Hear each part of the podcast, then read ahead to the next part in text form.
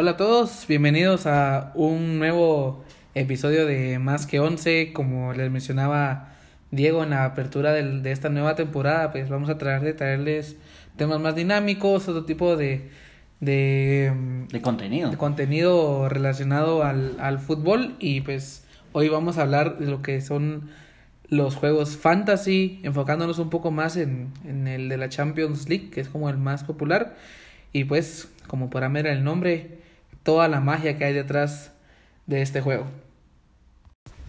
Bueno, y sí, eh, siguiendo con el tema, nosotros les queremos compartir, pues más que compartir, invitarlos a que ingresen a los juegos fantasy.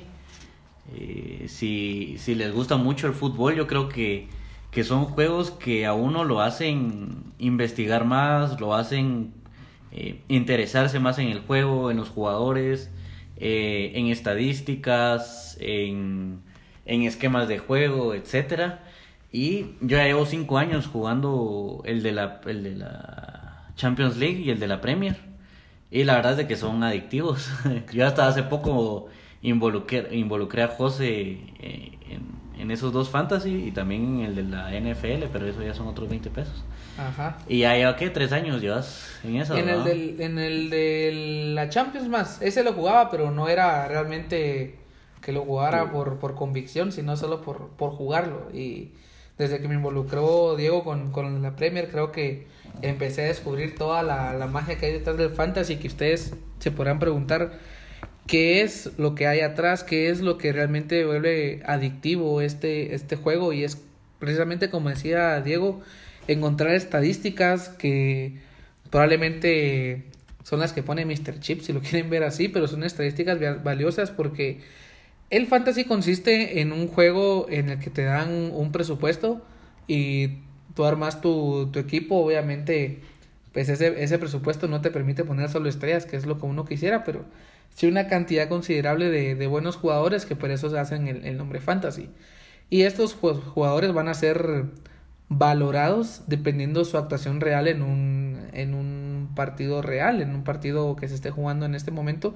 Y eso es lo que lo hace bonito, porque uno dice, ok, voy a poner a Casemiro, pero aquí me va a ayudar Diego. O sea, ¿qué te hace bonito a Casemiro en un fantasy, por ejemplo?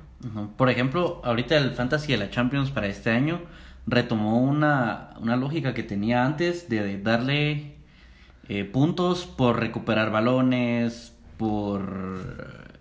solo por recuperar balones, o por meter goles, por ejemplo, de fuera del área, eso antes no lo hacían. Eh, y poco a poco han como que han creado esa necesidad para que cuando uno esté viendo el partido tenga ese sentimiento de ver de necesito que se la pasen a mi jugador, Exacto. necesito que mi jugador le pegue, necesito que eche gol, de quién fue la asistencia, si Exacto. pega en el poste y rebota de quién fue. Sí. Entonces, la verdad es de que si uno ya ya o sea, ya es amante del fútbol, el fantasy le, le da un realce bastante importante y que la verdad para la gente que es competitiva también es otro mundo, es algo adictivo y, y es bastante interesante. Todavía me acuerdo que, bueno, otra de las cosas también que, que, que me gusta a mí en lo personal bastante del fantasy es que uno descubre jugadores. Yo Sí, me acuerdo que abordar cabal. que en una de las temporadas de la Champions donde, donde el Mónaco jugó contra el Dortmund y ahí nadie conocía a Mbappé. Yo me acuerdo que yo me ponía a revisar jugadores y, y ver pues el detalle de quiénes tiraban los penales, quiénes hacían los tiros libres, los centros, quiénes estaban metiendo más goles, qué posición jugaban. Eh, en una de esas me metí a ver a Kylian Mbappé y yo me acuerdo que absolutamente nadie lo tenía, nadie lo conocía y fue a dar al Signal y una par, un partidazo, metió como dos goles, asistencias y eso fue una de las cosas que me hizo ganar ese fantasy, por ejemplo. Y sí, es, es interesante cómo uno se va envolviendo en todo, en toda esa mística del juego, porque hay, hay un par de, de compañeros en, en la oficina que pues ya los, ya los involucré en esto y, y también ya, ya andan ahí adictivos con esto. Y hay un partido de Champions y está jugando el, el Ajax contra, ¿qué sé? contra el Lille, por ejemplo, y metió gol el Ajax. Y de quién fue y asistencia qué ya todos la- preguntando. la pregunta ya no es o, o que- o así como que gol y de quién fue sino la intención de, de quién fue y con quién de quién fue la asistencia. Ya va en relación a, a, que- a ver si lo tengo en, en mi fantasy y pues ese, ese tema de ir descubriendo jugadores, porque eso, eso es como un tip, se podría decir. Eh, algo muy interesante en el fantasy es de que obviamente todos van a buscar a los mismos jugadores. Todos van a ir por Cristiano Ronaldo, todos van a ir por Messi, todos van a ir por Mbappé, por Firmino, por Salah, por, por Mané, por Sterling, Agüero, e- etcétera. etcétera. Y entonces lo que te va a hacer ganar un fantasy es lo que tengas distinto. Obviamente vas a tener una base de jugadores que sí te van a dar cierta cantidad de puntos fijos porque, como decía Diego, hay puntos por balones recuperados, pero también hay, hay puntos para portería imbatida, lo cual involucra a tus mediocampistas, defensores y porteros. Eh, los puntos que dan por goles, los puntos que dan por asistencias. Entonces decís, ok, ¿quién en un equipo chico quién en un equipo medio tiene posibilidad de hacer goles y que sé que nadie más lo va a tener?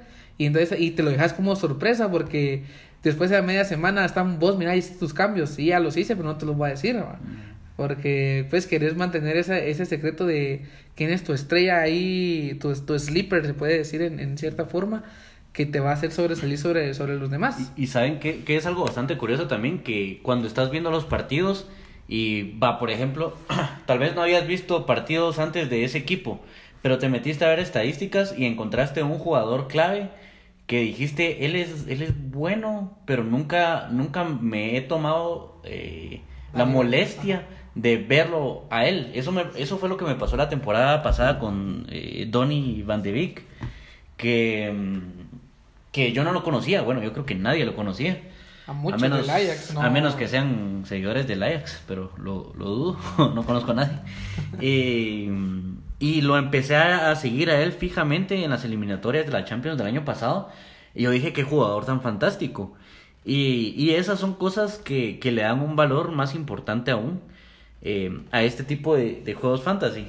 Para contarles una anécdota también chistosa. Eh, es, bueno, no es chistosa la verdad, pero, pero es un reflejo de lo que representan los juegos eh, de este tipo en, en, otros países. Este año tuve la oportunidad de ir, de, ir a Inglaterra y tuve la, la, oportunidad de ir a ver dos partidos. Y viendo esos partidos, yo miraba que la gente estaba con sus celulares, con sus celulares durante el partido actualizando el fantasy. O sea, eh, dándole refresh para ver quiénes habían hecho goles, gente con audífonos escuchando los otros partidos estando dentro del estadio.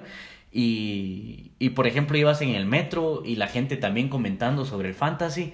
Y es una cultura impresionante lo que, lo que se ha hecho, ¿verdad? Es, sí, es... cada vez es un fenómeno más grande y quizás aquí me voy a salir un poco del fútbol porque no solo abarca el fútbol, digamos que ahorita en el fútbol vos tuviste esa experiencia en, en, en Inglaterra, eh, que pues que cada vez el fantasy se hace más y más importante, pero por ejemplo uno en Estados Unidos mira programas de fútbol americano.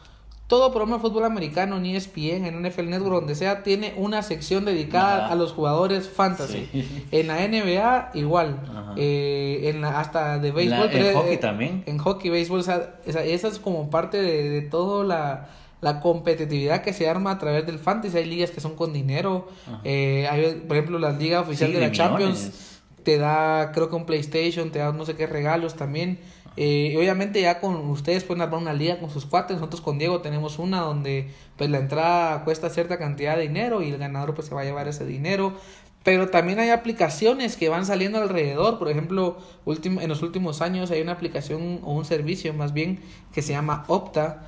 Que si se han dado cuenta los equipos están utilizando mucho cadenas como ESPN.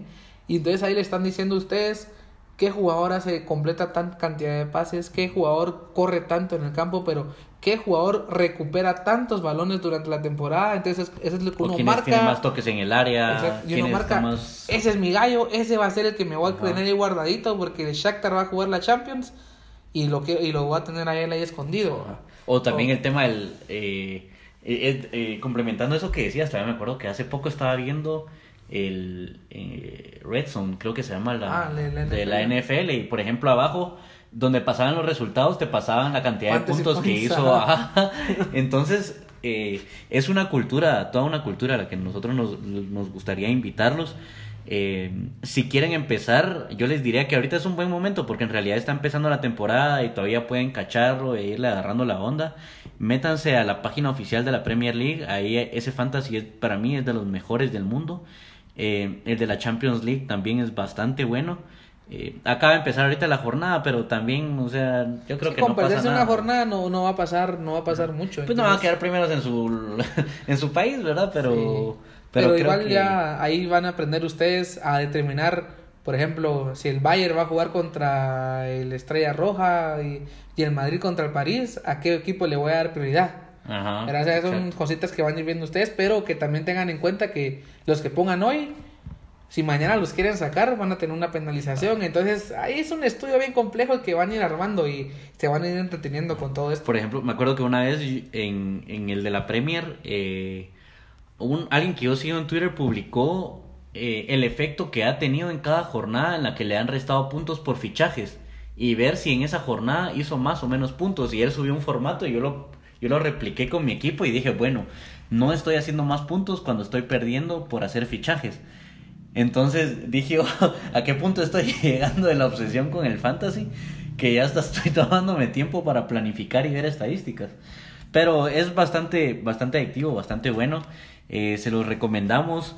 Si quieren que, que hablemos más de estos temas o, o- o que hagamos análisis prácticos de, de alguno de estos, pues déjenos eh, sus comentarios, coméntenos y díganos si, si, si les gustan estos juegos, si ustedes ya lo hacen o, o pues si a partir de este episodio lo, lo van a empezar a, a hacer y, y pues esa es nuestra invitación para ustedes. Pueden seguirnos en nuestras redes sociales, ahí en Twitter, Instagram o Facebook. Ahí nos pueden llegar a hacer esas dudas, como les dijo Diego. Y cualquier tip que quieran, saben que nos pueden estar escribiendo por ahí.